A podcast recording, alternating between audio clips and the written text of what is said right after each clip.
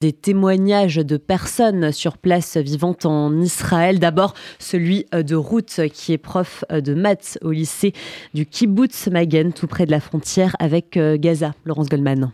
Oui, bonjour. Ruth? Oui.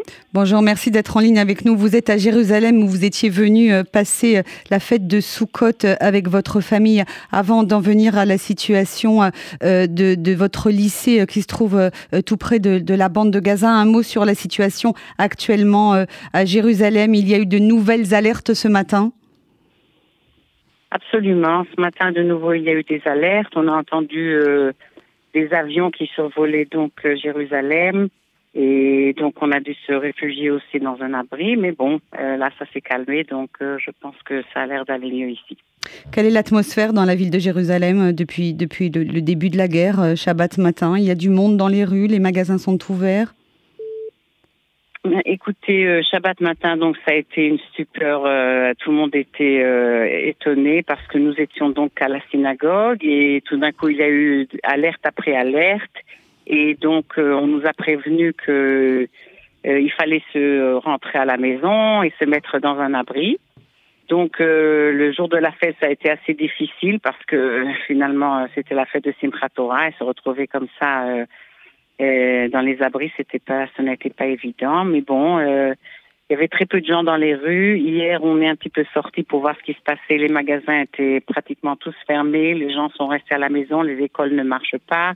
Donc euh, les enfants, les parents, tout le monde est resté à la maison. Euh, vous êtes donc, euh, Margot Siffer le disait, professeur de mathématiques hein, au lycée du kibbutz Magen. Il se trouve à quelle distance de la bande de Gaza, ce kibbutz? Oui, je suis prof dans un lycée qui se trouve effectivement dans un kibbutz vraiment très proche de la barrière de Gaza.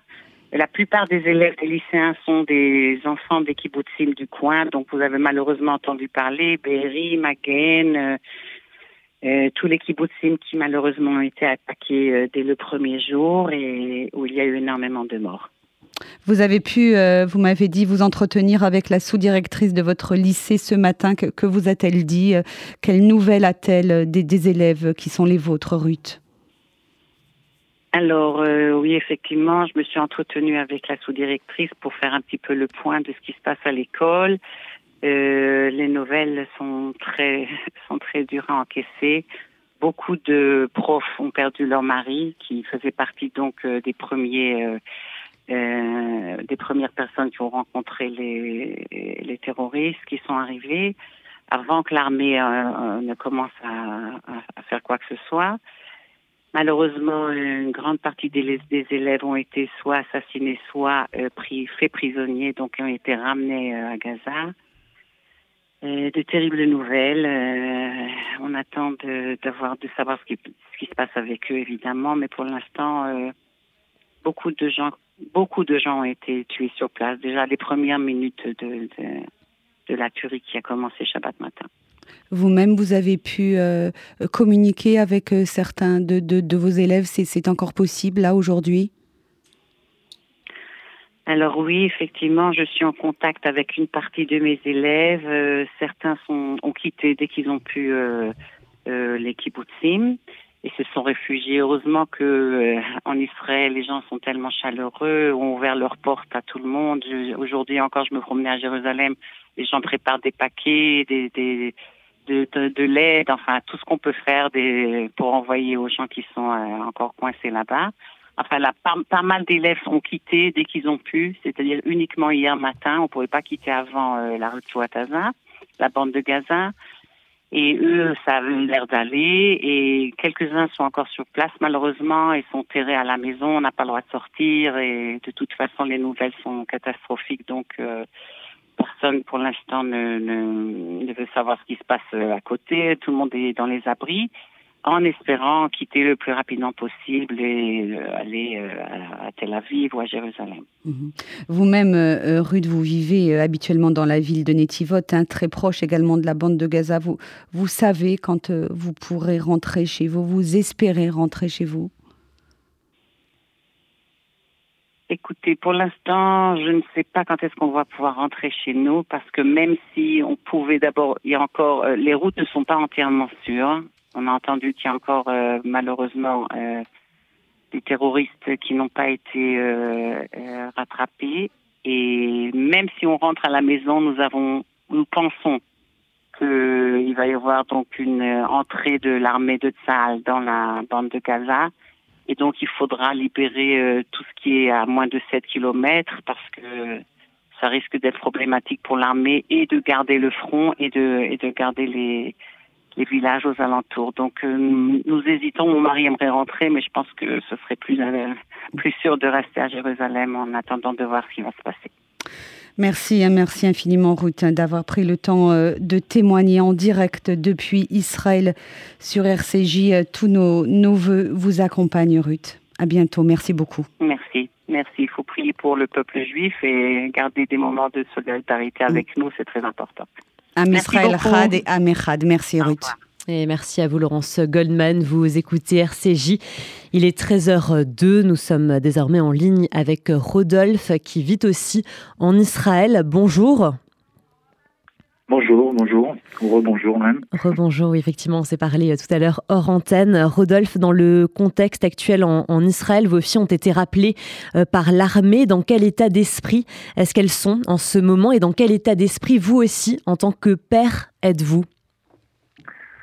Bah écoutez, un petit peu pour vous situer, euh, moi ça fait euh, plus de 40 ans que j'habite ici, euh, mes enfants sont nés ici, mes enfants sont, sont déjà grands et ont tous servi à l'armée. ces trois filles, une est mariée, les deux autres sont en, sont en couple. Et la petite dernière, je l'appelle la petite dernière, a été combattante, a été libérée il y a un an de l'armée. Et tout simplement, j'ai assisté, j'habite dans un dans une ville, un village qui est dans la région du Charonne, c'est pas très loin, euh, qui, s'appelle Kochaviaïr, qui est pas très loin de, de Kfar Sabar à Tselia. Et j'ai pu assister à des choses finalement assez bouleversantes euh, hier, euh, surtout hier chez moi, quand j'ai vu un petit peu toute cette jeunesse euh, qui qui était passée, qui avait vécu ça. Et, un, d'abord pour vous dire un petit peu ce qui se passe. Et tous les garçons ont été déjà rappelés euh, dans leurs unités, ils sont tous combattants, donc euh, tous les garçons ont été rappelés euh, et sont maintenant, je veux dire, euh, avec leurs unités à se préparer à rentrer en action. Et on a vu on, les, les amis de ma, ma, fille aussi qui étaient combattantes étaient en stand-by pour être rappelés. Et tout simplement a perdu, elle était hier, on l'a on vu je l'ai vu comme rarement je l'ai vu entre pleurs et affolé, tout simplement parce que sa base de service était au nord de la bande de Gaza et au fur et à mesure que les noms étaient prononcés, euh, elle voyait des officiers, des soldats avec lesquels elle était, des amis qui, qui sont tombés en combat. C'était la première chose. Ensuite, des amis à elle qui étaient également présents, euh, qui étaient allés pour ce, la fête, pour cette messiba, pour le festival qui était à Reim, au kibbutz Reim, et qui ont réussi à, à survivre au massacre euh, et qui habitent ici dans, dans, notre village sont venus. Et on a vu des, des, des, enfants un petit peu de cette génération qui, euh, pendant 5-6 euh, heures, ont soit soigné leurs amis qui étaient blessés par balle, ou voir des amis à eux qui sont tombés, ou tout simplement résister à dans, dans, un abri à et, et aux terroristes qui, qui leur tiraient dessus, qui lançaient des grenades, etc., pour, pour les anéantir. Donc, on a ce que je voyais un petit peu hier. Euh, il y a un événement aussi qui était assez choquant, c'est une copine de classe tout simplement de, de, de ma fille, et qui a servi dans une autre unité, qui s'est libérée il y a environ un an et demi, qui a eu le temps de partir, de voyager à travers le monde, et je l'ai vu arriver en pleurs, totalement désemparée, et quand on a compris un petit peu ce qu'elle faisait, c'était assez difficile. Et une jeune fille tout simplement, euh, qui, qui doit avoir 21-22 ans, ou dans son rôle de, de, en période militaire est appelé parce que sa spécialité entre guillemets est de s'occuper des, des, soldats qui sont tombés ou des disparus ou, et pour traiter ça euh, face aux familles ce que ce que fait l'armée pour communiquer etc parce que même les choses qui sont très difficiles il faut les soit gérer et elle a été rappelée avant-hier soir en urgence pour s'occuper de tout ça vu ce qui se passait dans le sud. Et son père que je connais bien qui est un voisin l'a ramené dans la nuit complètement effondrée, tout simplement parce que au fur et à mesure qu'elle s'occupait un petit peu de de voir, de s'occuper un petit peu de tous les jeunes qui étaient tombés. Elle a vu tellement d'amis et de copains à elle qu'elle connaissait, soit qu'elle avait connu à l'armée, soit même pendant son, son, voyage après l'armée en Amérique du Sud. Elle a tout simplement euh, répété les plombs, quoi. Elle était euh, traumatisée par ça. Elle a vu tellement de noms de gens qu'elle connaissait personnellement que finalement elle est arrivée et donc c'est ce que j'avais un petit peu hier. Tout le monde, tous les jeunes se sont retrouvés un petit peu, ils sont revenus tous un petit peu à la maison, chez un les autres, pour se retrouver entre eux. Et ça, c'était un petit peu les nouvelles. Maintenant, ça a continué encore avec des nouvelles encore pires. Euh, et, ma voisine de la maison juste à côté est venue me voir en me disant que euh, son neveu parachutiste est mort au combat euh, la veille dans le, dans, le, sud. Et mon gendre qui est, qui est en Milouis, mais qui est également en période, m'a dit qu'un de, de ses amis qui est de la même unité est mort hier également au combat. Donc hier, nous avons véritablement c'était une journée qui était très très difficile de voir un petit peu tout, euh, tout ce qui s'est passé. Maintenant, quand je regarde, c'est finalement c'est toute cette génération, c'est ces générations de, jeunes qui ont euh, qui ont entre 20 et 30 ans. Hein. Finalement, c'est nos enfants et qui vivent une chose que je pense que nous on n'a pas vécu. Je veux dire, moi j'ai vécu la guerre du Liban, les deux guerres du Liban, la guerre du Golfe, etc. Beaucoup d'opérations, mais quelque chose de cette ampleur-là. Euh, euh, je pense pas que ma génération l'ait vécu.